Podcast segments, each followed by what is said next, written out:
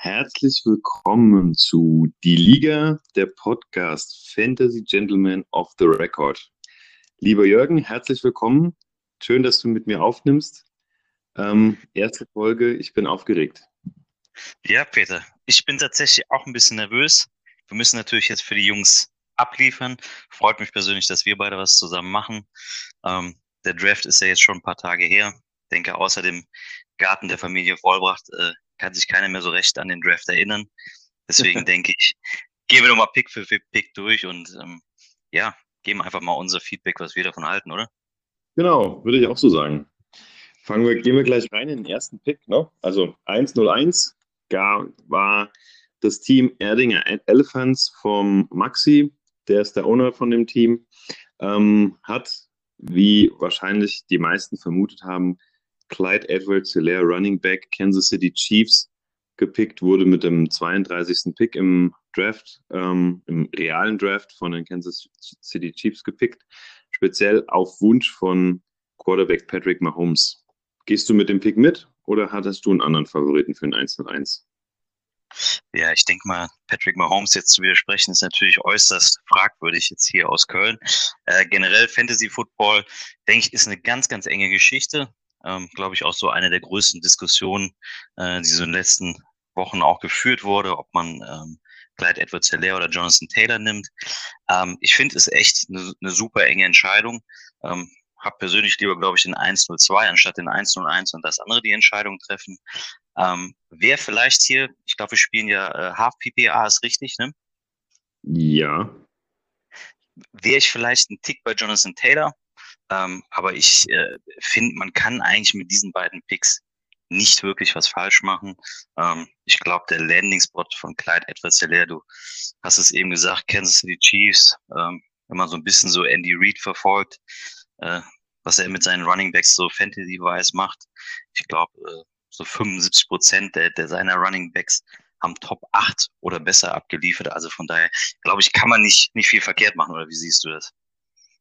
Also ich muss ehrlich sagen, bei mir wäre die Entscheidung ganz klar Richtung Jonathan Taylor ausgefallen, ähm, weil wenn man sieht, was, was der im College abgerissen hat, äh, eine Rekordsaison auf die, oder ein Rekord-College-Zeit auf die Beine gestellt, ähm, mit ähm, unglaublichen über 6000 Yards, die er in diesen drei Jahren abgerissen hat und das alles ohne wirklich ähm, große Verletzungen. Mhm. Ähm, und ich, also über Melvin Gordon hat man damals auch gesagt, als er aus dem College kam, der kann nicht fangen und hat es dann ganz gut hingekriegt. Also ich glaube, so schlecht fängt, fängt Jonathan Taylor einfach gar nicht, wie, wie, wie, er das, wie er da verkauft wird. Er hat ähm, eine gute O-Line in äh, bei den Colts und ähm, Edward Hilaire hat es halt nur ein Jahr abgerissen und da ist für mich ganz klar derjenige, der den großen Workload über drei Jahre getragen hat, ohne große Verletzungen und gezeigt hat, dass er, äh, dass er immer abliefern kann, der ist für mich ähm, meine 101 gewesen persönlich. Okay. Ja, ich denke tatsächlich auch, Jonathan Taylor ist sicherlich der beste Runner in der Klasse. Die Frage ist auch, glaube ich, so ein bisschen, wo will man hin, wo will man diese Saison her? Ich glaube, dass, dass Clyde etwas Hilaire dieses Jahr definitiv aus scored oder auspunktet. Ich glaube auch, dass Jonathan Taylor, sobald Marlon Mack äh, weg ist in Indy, äh, da natürlich ähm, ja der Running Back überhaupt ist. Hilft ihm vielleicht auch so ein bisschen, hat ein bisschen Fumble-Probleme gehabt im, im College, aber denke, das sind Dinge, die man alles im Griff kriegen kann. Ähm, haben andere Running Backs hier auch in der Klasse, wie du sagst, hat natürlich eine richtig starke O-Line. Äh, Indy macht das schlau, finde ich. Marlon Mack schon wirklich ein, aus meiner Sicht ein guter Running Back äh, wird dann den Verein verlassen und du hast halt noch einen Rookie hinterher, auch für kleines Geld. Und das mit der Qualität von, von Jonathan Taylor. Wie gesagt, ich glaube, man kann mit beiden nichts verkehrt machen. Ähm, ich habe tatsächlich auch so ein bisschen meine Sachen gesplittet, bin mir auch so ein bisschen uneinig. Mal, mal gucken, wo es drauf hinausläuft. Ja, also für Maxi waren halt die Beweggründe ganz klar, dass er sagt, Andy Reid hat eine große Historie an Top Fantasy Running Backs. Ähm, und auch da galten viele als undersized. Als Klon oder sieht die Kansas City Offense da so ein bisschen als Klon und ähm, sieht äh, Clyde Edwards in der Alvin Kamara Rolle. Ich denke, Kamara ist ein bisschen explosiver als, als ähm, Edwards Hilaire, aber sonst kann, kann ich mir das schon vorstellen, ähnlich. Ähm, klar, er ist ein, er ist ein riesen Receiver und er hat mit Sicherheit einen, einen, einen Landing-Spot erwischt, der echt gut ist. Ähm, auf der anderen Seite denke ich mir aber auch, ähm, dass die, dass halt ähm, viele Leute ein Stück vom Kuchen in, in, äh, in den beiden Chiefs haben wollen und ähm, naja, da muss man halt mal warten und abwarten, ohne die große Vorbereitung jetzt, ähm, inwiefern er da seinen Platz wirklich findet. Ja. Ja, wir haben jetzt irgendwie schon den 102 irgendwie mit dem 101 gemischt. Das waren, glaube ich, die Magic Skulls, die an 102 genau. Jonathan Taylor genommen hatten, richtig? Ganz genau. Ja, und, ja ich glaube, äh, man muss auch über beide sprechen. Ne? Irgendwie gehören die irgendwie zusammen. Ne? Ja, auf jeden Fall. Ähm, das war halt, äh, Tammo war so ähm, diese große Unbekannte äh, im Vorfeld des Drafts, zumindest für mich. Ich habe mit vielen Leuten vorm Draft geredet, ähm, habe versucht bei vielen Leuten so ein bisschen die Tendenzen rauszubekommen, Strategie so ein bisschen aufstellen konnte. Und ähm, Tammo war wirklich die große Unbekannte. Da, da ist das äh, ist dann mal so Richtung ähm, ähm, Joe Burrow äh, tendiert und dann war er wieder bei, ähm, bei einem von den beiden Running Backs. Er wusste ja selbst nicht, wen Maxi an, an 101 nimmt. Ähm, und er ist da immer so hin und her. Ich weiß auch, dass er selbst viele Gespräche geführt hat und, und sich uh, unsicher war, beziehungsweise in seinem, äh, ja, in seinem, seinem Bericht, den er mir geschickt hat, äh, schreibt er ja, ähm, dass, dass er Jonathan Taylor dann an 102 überraschend aus dem ähm, Hut gezaubert hat und dass man davor, damit nicht gerechnet hat und ähm, dass ein Magier seine Tricks nicht verrät. Also wo er sagt, er war, also mit der Aussage wäre ich eher da, dabei, dass er, dass er sich relativ äh, klar darüber war, dass er Jonathan Taylor nimmt und äh, uns alle an der Nase herumgeführt hat. Das war, wenn das wirklich so war, brillant gemacht. Ähm, aber ich kann absolut verstehen, dass man an 102 äh, Jonathan Taylor pickt. Ja, denke auch. Ja, in 1.03 waren wir die Erdinger Elephants nochmal am Zug. Ich glaube, da gab es ein, einen Trade, ist das richtig? Genau. Also ich hatte ja den 1.03 und ähm, habe mein Team vorher ähm, wirklich versucht, objektiv zu beurteilen. Hatte auch mit Tammo eine Zeit lang geredet, ob ich vielleicht an 1.02 vom 1.07 hochtrade, um mir halt zwei Top Running Backs zu holen und dann versuchen, zu versuchen, dieses Jahr anzugreifen. Ähm, aber mein Running Back Core ist so dünn, dass halt hinter den beiden Running Backs dann nichts gewesen wäre. Und wenn sich einer von beiden verletzt hätte, dann hätte ich da gestanden und hätte mehr konkurrenzfähig gewesen. Deswegen war für mich klar, ähm, ich werde mich dieses Jahr ähm, darauf konzentrieren, ähm, mein Wide Receiver Core auszubauen und ein bisschen Tiefe zu bekommen und halt auch mich auf die Defense schon zu fokussieren, wo ja die Kadererweiterung in der nächsten Saison ansteht. Und ähm, daher war ich dann sehr interessiert dran, äh, runter zu traden, weil wir halt in meinen Augen eine sehr, sehr gute Running Back Klasse haben. Die ist in meinen Augen fast vergleichbar von der Qualität mit der von 2018. Ähm, die Spitze, klar, Saquon Barkley wird nicht erreicht. Running Backs, Top 6 Running Backs, wenn man ähm, Tom Bradys neuen Spielgefährten mit dazu nimmt. Ähm, die sind durchaus ähm, sehr stark vorne in der Spitze und dann war ich natürlich darauf aus, so weit wie möglich zurückzutraden, was ja auch ganz gut geklappt hat. Und äh, Maxi wollte unbedingt nach vorne, wollte einen von den Top 2 Running Backs noch haben. Und dadurch bin ich dann halt von um einen Spot nach 104. Und Maxi hat 03 J.K. Dobbins genommen. Ja, finde ich das auch ein überragender Pick. Ähm, glaube, wenn, wenn mir jemand in zwei Jahren sagt, dass J.K. Dobbins tatsächlich der beste Running Back in der Klasse war, würde es mich tatsächlich auch irgendwie nicht wundern. Ähm, Finde find persönlich, der, der Landing-Spot hätte nicht besser sein können. Ist so echt zuckersüß irgendwie. Äh, kommst nach Baltimore, die äh, gefühlt eigentlich nur den Ball laufen lassen, hast noch einen Quarterback, der auch viel läuft. Ähm, muss man nicht sich eigentlich nur mal so Ingram angucken, was der schon abgerissen hat. Ähm, kann man sich auf, auf Dobbins freuen. Ich glaube, der hat auch diese Run-Pass-Option im College schon irgendwie äh, gespielt. Von daher alles, was da in Baltimore äh, passiert, ist nicht, nicht unbekannt für ihn.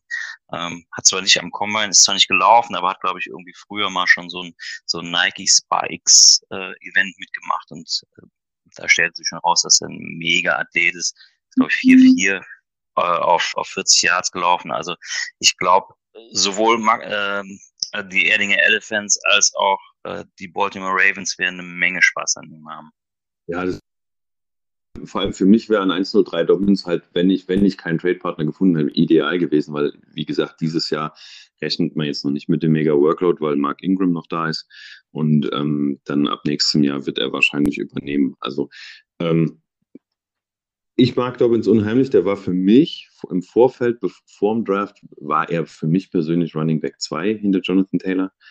Ähm, und ähm, weil auch er hat gezeigt, dass er ein Workhorse äh, Running Back sein kann. Er hat zwar, zwar ähm, in seiner zweiten Saison ein bisschen mit Verletzungen zu kämpfen gehabt und war dadurch ein bisschen schwächer, aber ähm, das letzte Jahr war dann wieder überragend und man hat halt auch äh, ganz klar den Bruch im Spiel von den Ohio State Buckeyes sich dann in, im Halbfinale von College Playoffs verletzt hat ähm, und ausgeschieden ist kurz vor der Halbzeit. Da kam so ein richtiger Bruch ins Spiel bei den Buckeyes und ähm, dadurch haben die das gewinnen können. Genau. Ja. J.K. Ich denke gerade auch im HFPA ist das natürlich ideal. Ne? Du sagst es auch, Ingram ist ja wahrscheinlich weg, ist ja Free Agent und dann übernimmt er halt das ganze Ding. Ich glaube, klar muss jedem sein, dass es wenig Pässe geben wird, einfach weil du halt diesen mobilen Quarterback hast, aber ich glaube, was der auf dem Boden zustande bringt, das, das wird richtig nice werden. Ja, das denke ich auch. Da hat Maxi auf jeden Fall zwei gute Picks ähm, gemacht und sich unter den Nagel gerissen. Genau, dann ging es an die 104. Da war ich ja wieder und ähm, Joe Burrow war in 104 noch da und ich wusste, ähm, habe zunächst mit Martin verhandelt, weil ich wusste, dass er gerne Joe Burrow haben wollte. Martin äh, wollte dann aber nicht so viel Draftkapital investieren, um hochzuspringen und so habe ich dann ähm, nochmal mit den äh, Weinheim Cavaliers ähm, von Lukas verhandelt und der hat sich dann dafür entschieden, dass er nach oben tradet von äh, 1,06 bis er wollte und hat sich dann Joe Burrow gepickt. An 1,04 schon, kann man schon fast sagen, in der Superflex-Liga kann, kann man schon fast von einem Stil sprechen hier, oder? Ja, ich denke, Martin hätte man nicht so knauserig sein müssen. Dachte eigentlich, das sind immer so die Schwaben, die so knauserig sind, aber ist mir auch schon aufgefallen. Der Martin ist da, ist da, schmeißt so nicht mit den Sachen um sich. Muss ja, ja glaube ich, nochmal mit ihm reden. Ne? Ja, er kalkuliert sehr, sehr, sehr vorsichtig und sehr bedacht. Aber ja, er baut ja auch ein Haus, weißt du, da muss man das ja wahrscheinlich jetzt auch machen, ne? Na, dann ist er aber noch am Anfang vom Hausbau. Gegen Ende bist du dann eher großzügig. Da willst du einfach nur noch alles weg haben. Das habe ich selbst mitgemacht. Ja. Ja, sag, sag ihm das besser jetzt noch nicht, aber jetzt hat er es gehört. Aber tut uns leid, Martin. Also es wird anders kommen, wie du alles planst. Auf jeden Fall. ja, Joe Bur Burrow an 1-4, ist es ein Stil, ist es kein.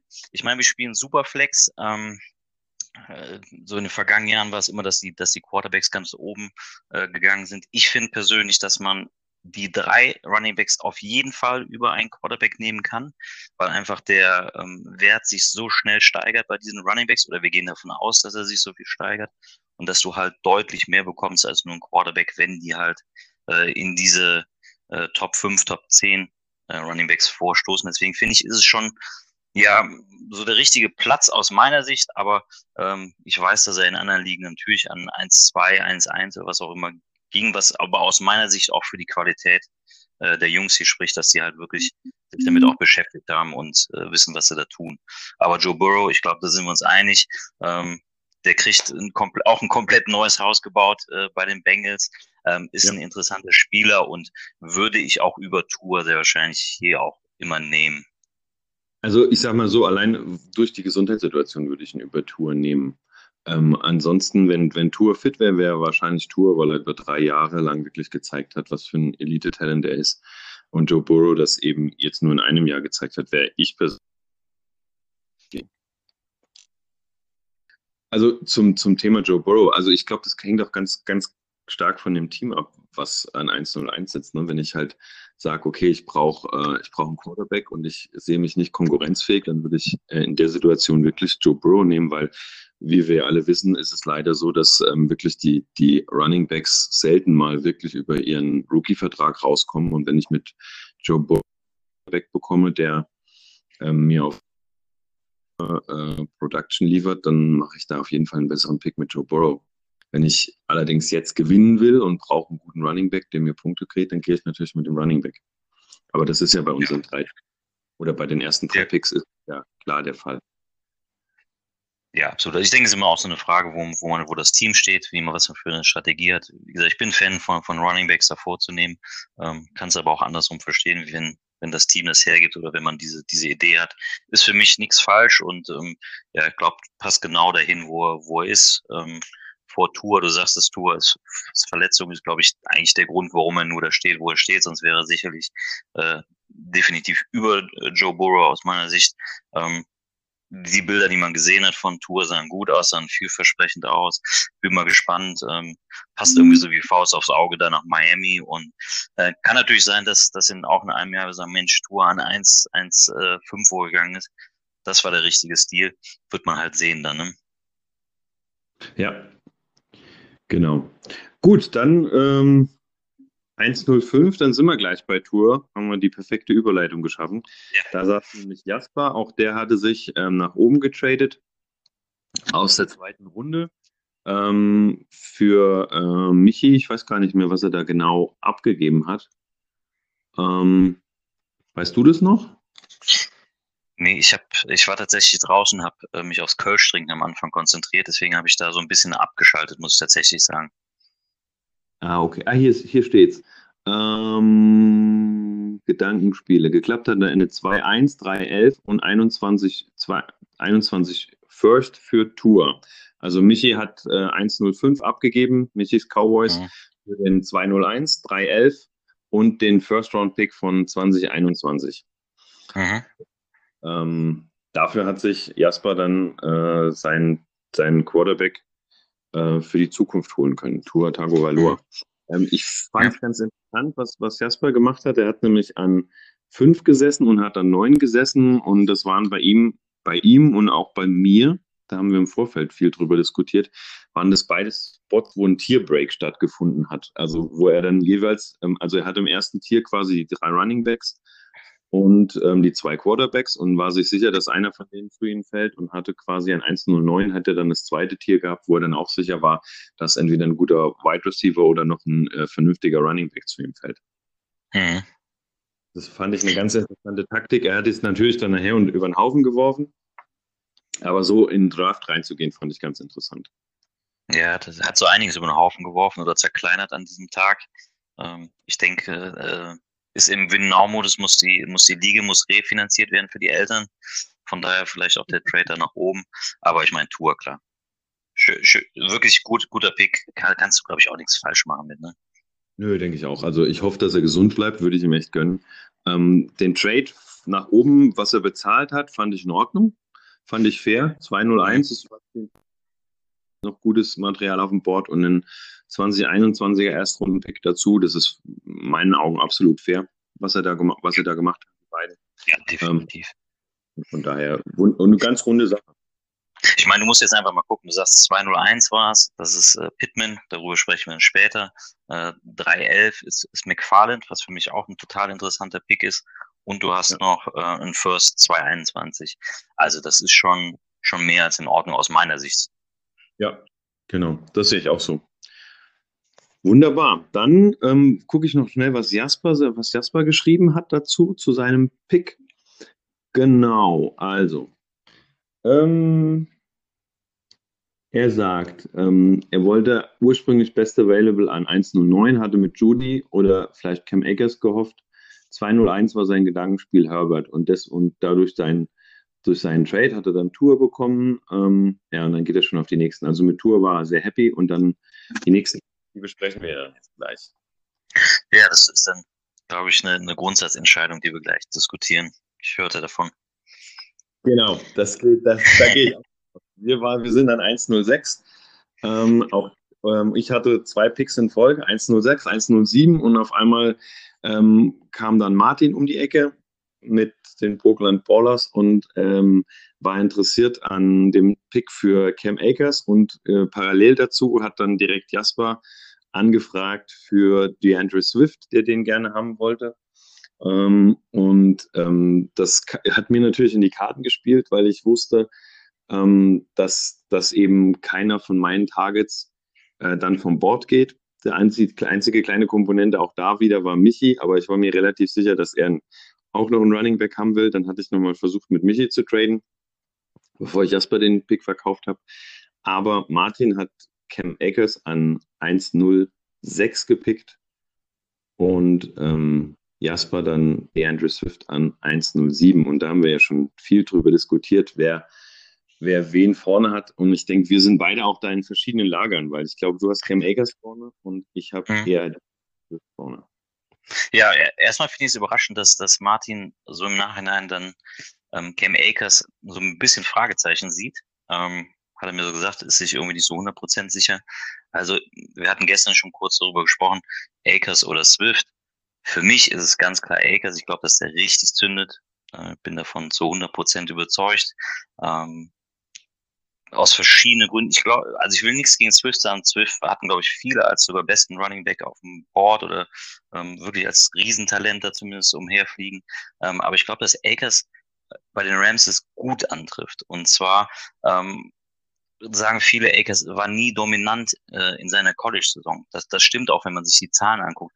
Man muss mal wirklich da, darüber nachdenken, dass er hinter einer der schlechtesten Offense-Line äh, im ganzen Lande gelaufen ist, äh, um wirklich das mit, mit Zahlen zu, zu belegen. Hinter der viertschlechtesten O-Line ist er gelaufen. Zum, zum Vergleich, Daniel Swift ist in der besten O-Line gelaufen, Jonathan Taylor hinter der sechs besten, Clyde Edwards Hilaire hinter der 14 besten. Ja, also das sind schon Unterschiede und er hat da absolut abgeliefert, hat da im, im Durchschnitt 100 Yards per Game gemacht, ähm, während er halt wirklich Kontakt schon hinter oder an der Scrimmage Line gemacht hat. Also der Junge, der, der kann was, ähm, der kann, der kann äh, auch Passblocken. Der hat, glaube ich, nur 10, äh, 15 ähm, Pressures zugela äh, zugelassen, wenn ich das noch so richtig im Kopf habe, laut PFF. Ähm, der hat, es gibt eine, eine, eine Kolumne von ähm, auf, auf Fantasy Points, da werden die ähm, Miss Tackles äh, pro Attempt äh, aufgezählt.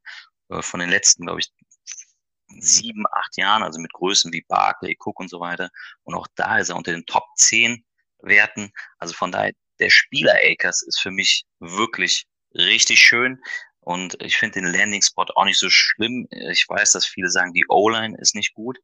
Ja, die O-Line ist nicht gut. Die war halt, äh, davor das Jahr war Nummer eins O-Line laut, laut äh, Football Outsiders, aber die war dieses oder letztes Jahr dann auch nur Nummer 19. Deswegen, ja, das ist ein Riesenrückschritt.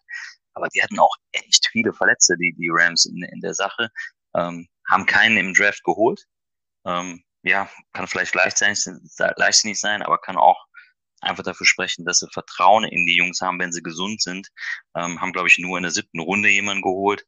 Ähm, der Offense-Line-Coach Aaron Kramer, und das ist jetzt für den Flo dann auch noch ein paar äh, Stats, die ich mir tatsächlich dann rausgeschrieben habe. Ne? Er wollte ja haben.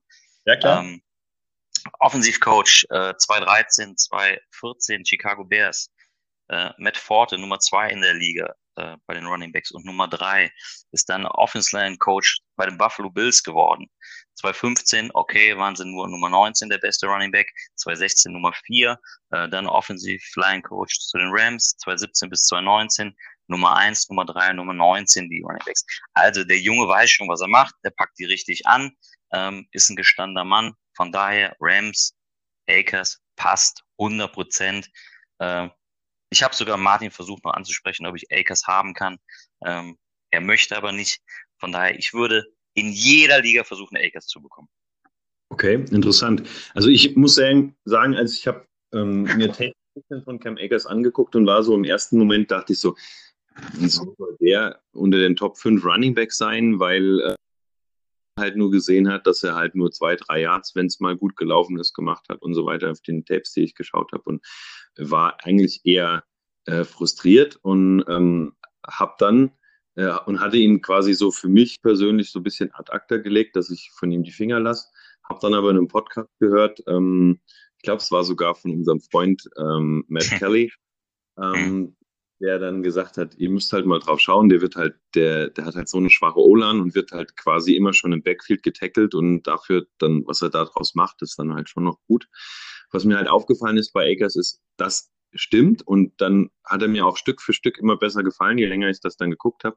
Was mir halt bei Eckers so ein bisschen aufgefallen ist, ist, ich finde, wenn er dann mal im Open Field ist, dann fehlt ihm die Spritzigkeit, um wirklich dann ähm, sich abzusetzen vom Verteidiger. Was man halt beim Jonathan Taylor sieht, was man bei, ähm, bei ähm, Dobbins dann auch sieht, wenn die halt mal Platz vor sich haben, dann sind die weg. Und das kriegt Akers in meinen Augen nicht hin. Also der, der kriegt dann nicht, dass er wirklich dann Abstand kriegt und dann halt mal den Home Run landet, sondern der, der wird dann meistens noch von irgendeinem, irgendeinem Verteidiger eingeholt. Mhm, okay, gut, da, bist du natürlich, ähm, was das einmal im Vorteil, ich bin ja nicht so der Tape-Grinder, ich bin mehr so der Statistik- und, und Speed-Score-Freak. Äh, wundert mich, dass er das irgendwie nicht hinkriegt, weil der echt guten Speed-Score hat, der liegt im 89-prozentigen Bereich. Ähm, aber ähm, ja, muss man mal gucken. Aber jetzt möchte ich auch deine Argumente für, für der andere Swift hören, natürlich. Ja, also ich finde halt, ähm, was der Andrew Swift hat, klar, auch diesen, diesen Breakaway-Speed, den hat er jetzt auch nicht so so ähm, überragend. Ähm, aber ähm, was bei ihm faszinierend ist, ist, ähm, ja, ich würde fast sagen, mir fällt das Deutsche, schlüpfrig ist das deutsche Wort, slippery. Also ich finde, der ist un unglaublich, unglaublich gut drin, ähm, den Gegenspielern auszuweichen, aber er macht dabei dann auch keine unnötig großen Bewegungen. Ähm, mhm. wo man manch, manchmal sieht, sieht man Running Backs, wenn die äh, zurückcutten oder wenn die, wenn die zur Seite cutten, das sind Riesenbewegungen, die extrem viel Schwung, in extrem viel ähm, äh, äh, Distanz nach vorne wegnehmen. Und bei, bei, ähm, bei Swift sieht das alles, ist das, ist das alles viel runder. Also der hat immer gefühlt immer so diesen Drang nach vorne und macht eben dabei dann diese kleinen Ausfallschritte, Ausweichbewegungen, die ihm einfach die, also er macht nicht mehr als nötig ist. Scheißegal, wie er aussieht, aber er kommt damit durch.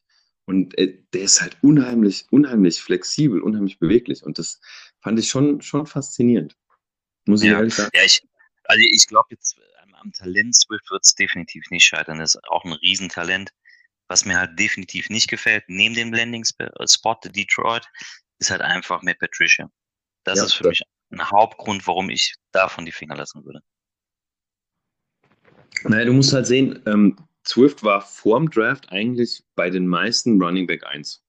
Und wenn man jetzt sieht, jetzt ist, ist er in der Diskussion um Running Back 4 und 5. Also ich denke, da ist, das sehen alle so, dass Patricia da ein Problem ist und dass auch Carrion Johnson ein Problem ist. Ähm, ich habe von manchen Leuten gehört, die äh, sagen, Carrion Johnson ist eigentlich der bessere Running Back als der Andrew Swift, weil der war ja ein 2018er Jahrgang, der ja auch reich gesegnet war an Talenten mit äh, mit Barclay, mit Chubb, mit, mit äh, Michelle, mit, wer war noch alles da drin? Da war eine ganze Menge richtig guter mhm. Running Back, unter anderem auch Carrion Johnson. Und ich weiß, dass der unmittelbar ähm, vorm, vorm Draft und auch nach dem Draft dann ganz extrem die äh, Strickleiter nach oben geklettert ist und nachher wirklich sehr, sehr hoch gepickt worden ist. Also ich weiß, in dem Startup-Draft, in dem ich ihn, äh, dem ich ihn ähm, gepickt habe, war ich locker vier oder fünf Runden vor Chubb.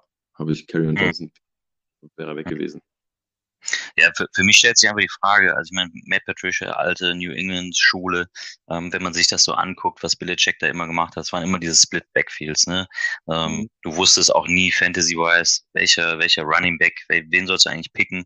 Äh, nimm am besten einfach den günstigsten, dann kannst du am wenigsten verkehrt machen. Ähm, warum, wa warum sollte er jetzt Swift halt die, diesen riesen Workload geben, was er auch letztes Jahr nicht Carry On Johnson gemacht, gegeben hat? Einfach so nach diesem New England äh, Vorbild. Das ist so für mich ein bisschen die Frage, weißt du? Da komme ich irgendwie nicht so auf eine Antwort für mich. Ja, das stimmt. Also ähm, ich, ich äh, denke aber auch, dass Matt Patricia nächstes Jahr sein letztes Jahr bei den Lions hat und dass danach die Karten neu gemischt werden. Mhm. Von daher, ja, dieses Jahr gehe ich auch nicht davon aus, dass Swift ähm, ein Workhorse-Back sein wird. Ähm, aber ich denke, im Jahr danach wird sich dann schon klarer zeigen, wer, also je nachdem, was für ein Coach kommt, ähm, dass er dann vielleicht dann doch einen besseren Landing-Spot erwischt hat, als, als viele denken. Ja. Kennst du von, von Detroit noch den, den Running Back Joaquin Bell? Nee. Das war 2013, das war der letzte Top 15 Running Back von Detroit seitdem alle Running Backs unter ferner liefen. Deswegen, ja, mit Matt Patricia sehe ich echt als das Problem, aber auch so Detroit generell gefällt mir irgendwie nicht, weil die halt wenig mit diesen Running Backs machen. Ähm, aber was ich glaube, und ähm, da setze ich auch das Talent durch, ähm, Swift ist im Passspiel halt überragend. Ähm, ja. Also ich glaube, dass er allein durch seine Catching Ability ähm, auch mit geringem Workload auf dem Boden halt punkten wird ähm, und dass er deswegen auch ein guter Fantasy Producer sein wird. Ähm, die Frage, die ich jetzt zum Beispiel an dich hätte, glaubst du, dass er auch diese, diese Goal-Line-Carries bekommt? Ich bin jetzt ja nicht so im Thema, wie das im, im College war, aber ähm, ich weiß, dass zum Beispiel ähm, letztes Jahr Carrion Johnson, glaube ich, 70 Prozent dieser Goal-Line-Carries äh, bekommen hat. Glaubst du, dass Swift diese Sachen bekommt oder glaubst du eher, dass dann diese Sachen an Carrion Johnson gehen? Oh, das ist eine gute Frage. Ähm, also ich glaube, von, von seinem Running-Style und von, seinem, von seiner ähm, körperlichen Voraussetzung ist Swift jetzt nicht der typische Goal-Line-Back. Ähm, mhm. Und da könnte ich mir schon vorstellen, wenn, wenn sich Carrion bewiesen hat, dass er dann da die Goal-Line-Work kriegt. Aber ja, das ist halt immer die Frage. Ich denke, generell hast du mit den äh, Lions auch das Problem, dass Stafford halt so ein Ganzlinger ist. Ne? Also mhm. diese ganzen kurzen Pässe, ähm, in denen Swift ja eigentlich so stark ist. Ich weiß nicht, ob Stafford die halt wirft, weil äh, normalerweise wirft er die Pille ja eher tief. Oder ja, halt. ich meine, er hatte ja Theo Riddick lange Zeit, ähm, auch so als Empfänger. Ähm, ich meine, vielleicht passt das irgendwie auch so auf. Aber wie gesagt, also ich, ich möchte Swift nicht schlecht reden, bei, weiß Gott nicht. Ich glaube nur einfach, ähm, wenn ich die wenn ich die Wahl hätte zwischen Akers und Swift, würde ich Akers nehmen, weil ich da weniger Fragezeichen hätte. Äh, bei Swift mit, mit Carrion Johnson und Detroit und mit Patricia hätte ich mehr Probleme, als wie wenn ich drüber nachdenken muss, ob äh, Daryl Henderson Akers irgendwelche äh, Snaps klaut, der, äh, glaube ich, letztes Jahr gefühlt zweimal auf dem Feld stand. Weißt du, wie ich meine? Das ist so, ja. wo ich mir dann, wo ich mich dann für Akers einfach entscheiden will. Ja, also ich denke, wenn du, wenn du mit Opportunity Kills gehst, dann musst du auf jeden Fall mit Akers gehen. Weil ähm, mhm. der mit höheren Workload hat als, als der Andrew Swift, denke ich. Ja, ich glaube, in irgendeinem Trade vom, vom Jasper, das habe ich dann auch wieder am Rande mitbekommen, äh, war auch Carrion Johnson, glaube ich, dann mit. Ja, das war bei dem. Das war ja, da mit involviert, weil ich hatte Carrion Johnson noch und ähm, dann äh, war das für ihn natürlich dann noch interessanter, weil ich halt in diesen, in diesen Uptrade von ihm dann wurde dann Carrion Johnson noch mit rein. Mit mhm. rein. Das ist die Frage, wie du dann halt immer aufstellst, ne? Ja, Genau, und ich bin eigentlich gar nicht traurig, dass ich, dass ich ihn los bin, weil das war eine sehr frustrierende Saison letztes Jahr mit ihm. Mhm. Also von daher. Ja, also sind wir mal gespannt, was in Detroit äh, passiert. Und ich denke, dieses Thema werden wir sicherlich nach der Saison nochmal äh, beim, beim nächsten Draft spätestens persönlich diskutieren, dann wer der, wer der, der Sieger ist von den beiden. Genau, freue ich mich schon drauf. Ja. Gut, dann kommen wir zu 108. Michis Cowboys waren on the clock und mhm. ähm, für mich persönlich war, war es sehr überraschend. Mhm. Ähm, aber Michi hatte seine klare Strategie und hat die halt echt richtig äh, hart verfolgt, muss man ehrlich sagen. Mhm. Er schreibt in seinem, in seinem äh, Draft Recap, dass er klar für sich ähm, entschieden oder gesehen hat, dass er das schwächste Rushing Team war im letzten Jahr und dass er ähm, sich auf Running Back verbessern möchte. Mhm. Ähm, und er hat dann Keyshawn Vaughn gedraftet an 108. Ähm, den Running Back, den die Tampa Bay Buccaneers gezogen haben. Und der mhm. seitdem ähm, wahrscheinlich den, den steilsten Sprung nach oben gemacht hat im, in der ADP durch die Tatsache, dass er jetzt halt in dieser vermeintlichen High-Powered Offense von, äh, von Bucks spielt. Hm. Ja, also erstmal muss ich sagen, Michi, ganz schlechter Pick. Ich hatte ganz fest damit gerechnet, den an 1,12 zu bekommen. Deswegen äh, schon mal da böser Tadel. Ich glaube Richtung Norddeutschland. Äh, Martin hat es irgendwie auch gesagt. Den hatte ich eigentlich bei dir gesehen. Ja, ich hatte den auch bei mir gesehen. War dann auf der Terrasse da so ein bisschen überrascht, als der Pick reinkam. Ähm, ja, du sprichst an, ist vielleicht ein bisschen früh. Ähm, bin allerdings auch so ein bisschen der Fan davon, wenn du Bock auf jemanden hast, dann nehmen die halt ein, zwei Spots eher, bevor er weg ist und du weißt, was du hast. Also wenn du Bock auf jemanden hast, dann nimm dir. Frage wäre halt hier gewesen, ob er irgendwie hätte runtertraden können. Da bin ich jetzt aber überfragt. Ich weiß nicht, weißt du, gab es da Gespräch mit dem, da runterzugehen? Äh, ob er runtergehen wollte, weiß ich nicht. Ich hatte mit ihm gesprochen, als ich ähm, an 1.07 dran war, ob er hoch möchte. Ähm, für Swift eben. Das wollte er nicht. Ähm, und im Nachhinein hat er halt auch gesagt, dass er eigentlich von Anfang an hat er auf Keyshawn Vaughn wohl geschielt und wollte ihn wirklich haben. Also von daher ähm, fand, ich, fand ich dann cool. Ähm, ich habe mich auch gefreut. Ich hatte so ein bisschen die Befürchtung, eventuell, als ich von 107 weggegangen bin, ähm, dass er als Cowboys-Fan vielleicht CD Lamp draftet. Das war so ein bisschen ähm, meine, meine, ja, meine Angst, weil CD Lamp ist so ein bisschen mein Man-Crush in dem, in dem, in dem Draft. Ich bin ein Riesenfan von dem und wollte ihn eigentlich mhm. unbedingt, aber ähm, ich habe dann einfach und bin deswegen von 107 runter. Und ähm, ja, CD Lamp äh, 109 habe ich mir dann nicht mehr entgehen lassen. Ja, ja, vielleicht noch zu Keyshawn Vaughn, vielleicht noch zwei, drei Takt Takte, weil ich hatte ja auch gesagt, dass ich ihn gerne an 1.12 habe. Ähm, ja. Nicht, weil ich, weil ich selber Bugs-Fan bin, sondern weil ich tatsächlich ähm, auch von dem Spieler überzeugt bin. Ähm, auch wenn Ron Jones eine wirklich für seine Verhältnisse wirklich gute, glaube ich, Bounceback-Season hatte, irgendwie knapp an die 1000 Yards ist er, glaube ich, gelaufen, ähm, ist, glaube ich, äh, tatsächlich Keyshawn Vaughn so ähm, die Lösung, die da in, in Tampa demnächst auf dem Feld zu sehen sein wird. Ähm, also bei Ron Jones ist A eine Einstellungssache. Also ich glaube, direkt nach seiner Rookie-Saison ist er dann irgendwie spät nachts im, im Fastfood-Laden mit Cheeseburgern erwischt worden und Bier. Das kam dann auch schon nicht so gut an und man hört so, dass er halt von der Einstellung her nicht so der unbedingt professionellste ist, äh, was okay. wohl bei Vaughn komplett das Gegenteil sein soll. Ähm, wie gesagt, ich finde diesen Landing-Spot echt interessant, äh, hat einen guten Speed, den, den, den die Bucks auch so ein bisschen vermisst haben, da auf dieser Running Back-Position. Ähm, ist eine 4-5-1 gelaufen. Äh, glaub, also man muss kein Prophet sein, Ron Jones ist einfach auch kein, kein, kein Passcatcher. Ähm, ja. Muss man sich einfach mal so, so vor Augen führen. Ich habe mir hier eine Statistik rausgesucht. Ähm, dass äh, in, seinem, in seinem letzten Jahr bei Vanderbilt hatte Vaughn 28 Receptions in 12 Spielen. Ja, in seiner gesamten Karriere hatte Jones 32 im College. Ähm, okay. Sagt vielleicht schon so viel aus. Ähm, und wer so, also ich habe die, ich verfolge die Bugs halt einfach ein bisschen, bisschen näher, deswegen kann ich auch sagen, dass äh, bei allen Passing Downs ähm, immer, immer Dare Ogombowale auf dem Platz war. Gott sei Dank mhm. habe ich diesen Namen richtig auf, ausgesprochen. und, und das gleiche auch beim Passblock. Also ähm, von daher, wenn du ein, ein Spieler wie Dare Ogombowale vor ihm hast, dann wird Vaughn halt der Junge da sein, schlechtenfalls 1A, 1B-Lösung. Ähm, aber ich bin davon überzeugt, dass, dass er da wirklich der, der Running Back sein wird, auch wenn er vom Alter, glaube ich, sogar älter wie Ronald Jones ist, was ein bisschen lustig ist. Ähm, ja. Aber ich, ich halte ihn für den besseren Prospect und ich glaube da mit, mit Tom Brady und allem, was da passiert, ein guter Running Back fehlt er noch und ich glaube mit Keyshawn Vaughn haben sie ihn bekommen. Also von daher Glückwunsch an Michi. Ich hätte ihn gern bei mir gehabt, ähm, aber es sei dir gegönnt. Sehr schön. Ja, ähm, zu Ronald Jones. Also ich meine mich zu erinnern, letztes Jahr, als er aus dem College kam, da hieß es ja, das ist so ein äh, äh, One-Cut-and-Go ähm, Running Back, der braucht äh, klare, klare Running Lanes und dann ist er halt wirklich so ein Big Players äh, Running Back, der halt einen un unglaublichen Breakaway-Speed hat.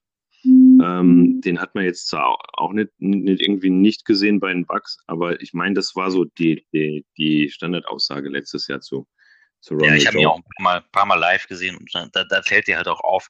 Ähm, also wenn ein Verteidiger da war, dann hat Ronald Jones den auch gefunden und ist dagegen gelaufen. Ähm, ich bin gespannt, was Keyshawn Warren macht und bin da echt äh, frohen Mutes, dass er die auf jeden Fall die Bugs auch weiterbringt. Und auch ja, die Fantasy. Auf jeden Fall, ich drücke die Daumen. Gut, dann kommen wir jetzt zu 109. Ja, du hast dir deinen, deinen Jungen geholt, sage ich mal, CD Lamp an 109. Ähm, was, was macht CD Lamp für dich aus? Also, weißt du, das ist bei mir, ähm, ich habe früher Fußball gespielt und mit der Kugel konnte ich nicht viel anfangen, weil ich Clubfüße habe, aber ich konnte schnell rennen und ich konnte grätschen. Ich hatte äh, eine Pferdelunge und ähm, ich habe halt ähm, gekämpft bis zum Unfallen und das ist das, was ich bei CD Lamp sehe. Mhm. Der, also erstmal ganz kurz, wenn ich dich unterbrechen darf. Der Florian hat auch versucht, mit dem Ball zu spielen, also Fußball zu spielen bei diesem, bei diesem Treffen und hat genau diese Eigenschaften, die du auch gerade erwähnt hast, äh, also auch zu 100 Prozent gezeigt. Nur glaube ich, hat er keine, keine Lunge wie so ein Pferd, sondern sitzt da eher auf der Bank und konzentriert sich auf das Bier. Ach so. Ja, ja. ja nee, also ich, ich mag halt einfach ähm, äh, Spieler, die, die halt wirklich mit Einsatz spielen. Ich meine, Judy ist halt auch, der ist so ein filigraner und so ganz aus, ähm, ausbalanciert und so. Das hat auch seine, seine, ähm, sein, seine schöne Seite. Aber wenn ich halt jemand habe, der wirklich kämpft, der fightet und der ähm, Jalen Waddle ist auch so einer von, von, ähm, äh, von Alabama, der jetzt äh, mhm. nächstes also ich bin auch ein riesen Jalen Waddle-Fan. Das ist auch so ein Erdnuckel, der ist, glaube ich, 1,78 nur groß, hat einen abartigen Speed, ähm, ist, glaube ich, vom Game Speed vergleichbar fast mit Henry Rux.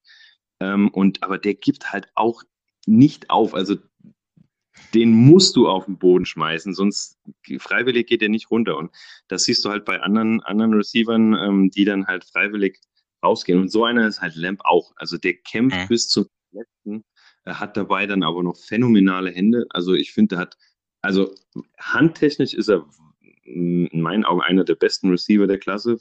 Kann man vielleicht noch über Michael Pittman reden. Mhm. Ähm, als um Welten besser als Judy, was, was, äh, was seine, hat ganz weiche Hände. Und, ähm, mhm. Das hast du schon, die hast du schon kennengelernt, ja? das siehst du. nee, und das ist halt, ich finde es faszinierend und ähm, ich glaube, das wird, der hat eine riesen, riesen Karriere vor sich. Ich hätte ihn eigentlich das, gerne in einem gesehen. Möchte ich dir was sagen? Bitte? Weil du sagst, er hat eine riesen Karriere vor, vor, vor sich. Ich stimme dir zu, dass es aus meiner Sicht der beste Wide Receiver in der Klasse ist. Vielleicht, wie du sagst, mit Pittman, also von den Händen her. Aber ist er stark genug, an Amari Cooper vorbeizukommen oder wird er nur ein Wide Receiver 2 in Dallas bleiben? Ähm, ich glaube, der wird locker Wide Receiver 1. Und ich, ähm, ähm, äh, mark my words, mache ich mal, äh, hau ich mal raus. Ich glaube, dass Mary Cooper der Receiver ist, der Dallas verlässt und nicht Michael Gallup.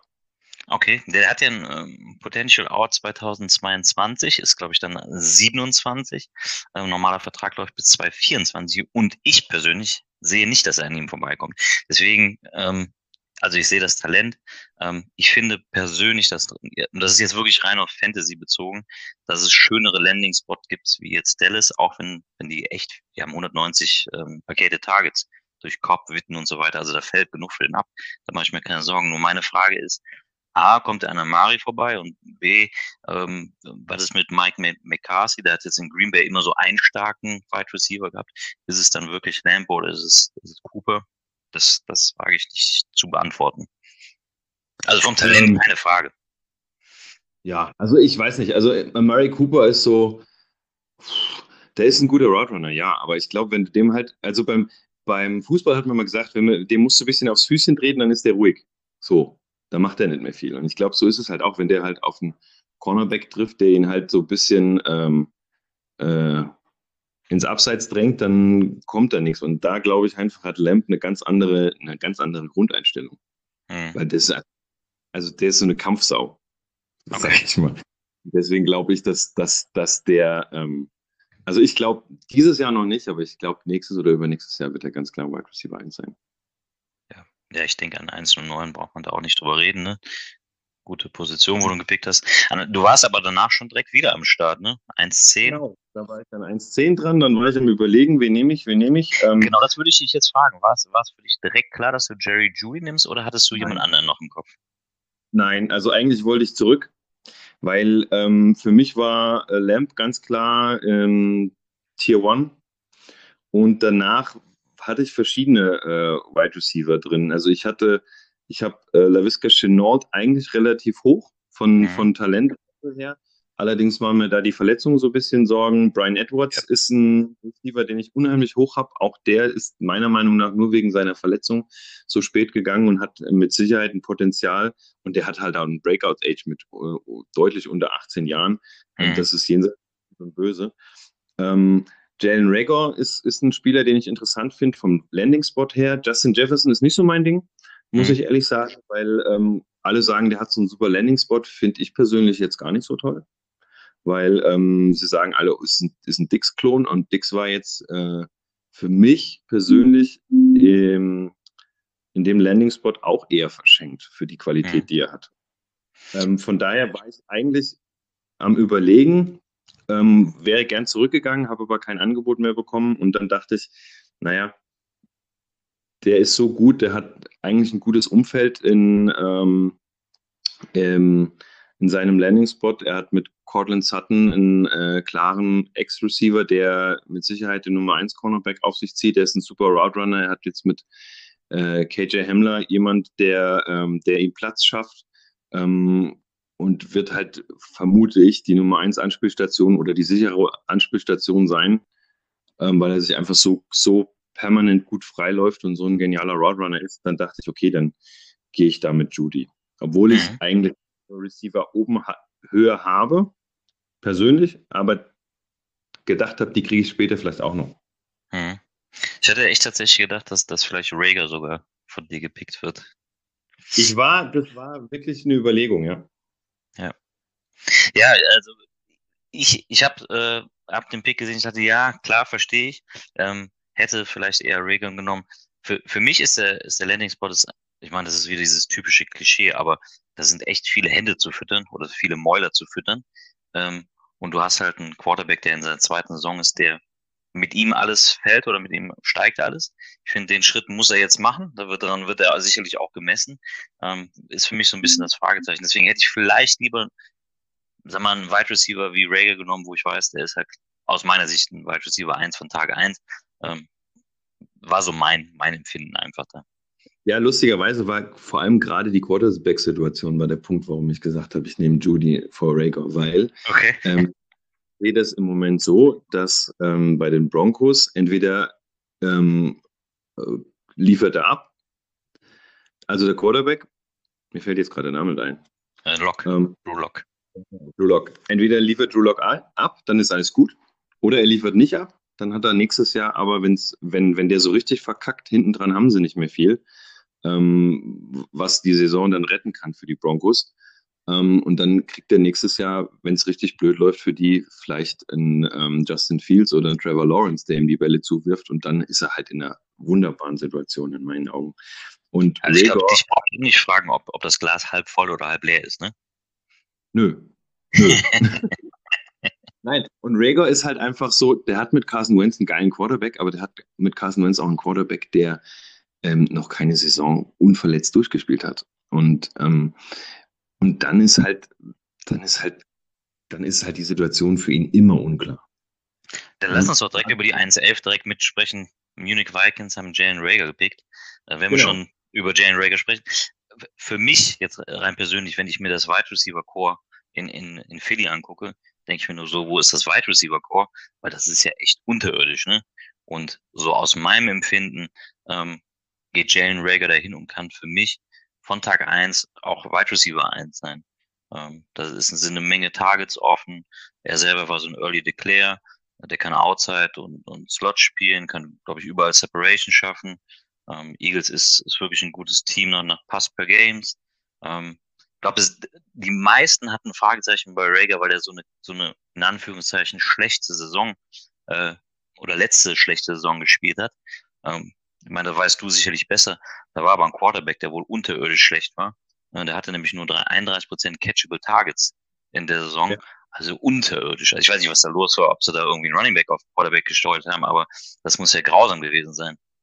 Naja, der kommt ja von TCU, ne? Und TCU ist ja, ist nur, ist kein Power 5 Team, oder? Das ist nur ein Group of 5 Team. Ja, das klappt schon.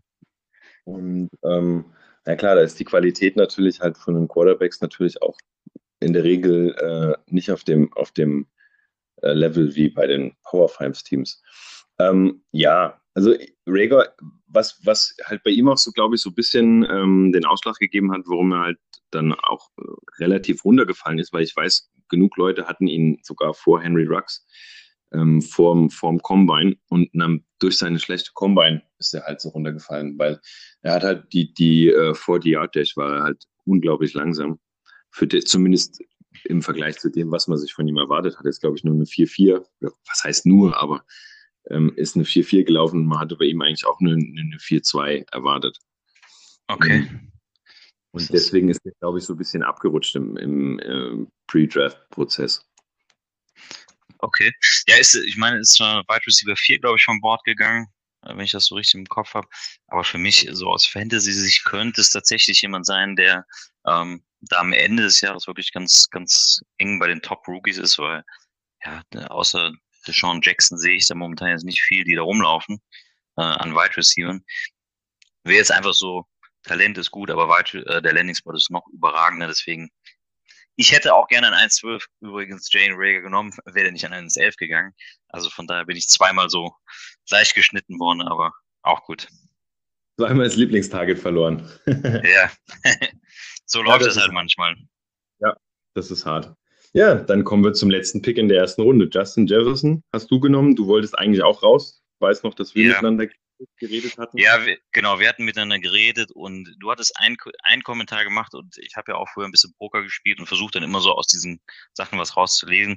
Ähm, du hast mir gesagt, du wirst jemanden äh, in der zweiten Runde nehmen, da bist du sehr, sehr, sehr sicher, dass er noch da ist. So. War für mich ja. eine Aussage, dass das war klar, dass etwas nicht Normales kommt. Du hast ja dann auch äh, Chase Young genommen, was wo ich tatsächlich auch an 1.12 drüber nachgedacht habe. Ähm, ich bin eigentlich fest davon ausgegangen, dass ich Keyshawn Worm bekomme. Das war mein Hauptziel. Äh, Jalen Rager wäre mein zweites Ziel gewesen. Ähm, ich hätte am liebsten Michael Pittman genommen, habe ihn aber dann nicht genommen, weil ich dachte, ich würde ihn vielleicht noch äh, an 2,7 oder so bekommen, ähm, was dann leider nicht der Fall war, weil der mich hinter mir direkt zugeschlagen hat. Aber ich hätte mhm. eigentlich Michael Pittman gerne genommen. Du sprichst an Justin Jefferson. Ja, ich bin, bin nicht so 100% überzeugt. Ähm, allerdings äh, jetzt nicht wegen dem Landing-Spot, sondern eher so, ähm, ja, also Jefferson, 99% aller, aller Routes läuft er aus dem Slot. So, aber kein anderes Team in der ganzen NFL hat so wenig Slot-Receiver auf dem Feld wie Minnesota. Also, was ist da los? Also, weißt du, da ist so mein erstes Fragezeichen gewesen. Ähm, haben äh, ja dann neuen, neuen ähm, Offense-Coach, glaube ich, mit Kubiak ist es geworden, ne? Ja, genau. Ähm, ich glaube, das ist so für mich das größte Fragezeichen. Ne? Kann, kann Zimmer ihm da irgendwie ähm, oder gesteht er ihm aggressivere Calls zu?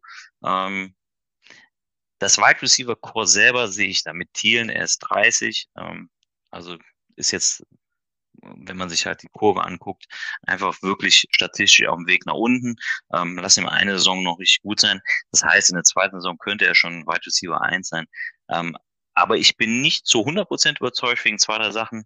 Ähm, deswegen war es für mich so ein Pick, ah, hätte ich gerne vermieden, aber der ist da, ich muss ihn nehmen. So war es irgendwie der Pick für mich, weißt du? Ja, kann ich.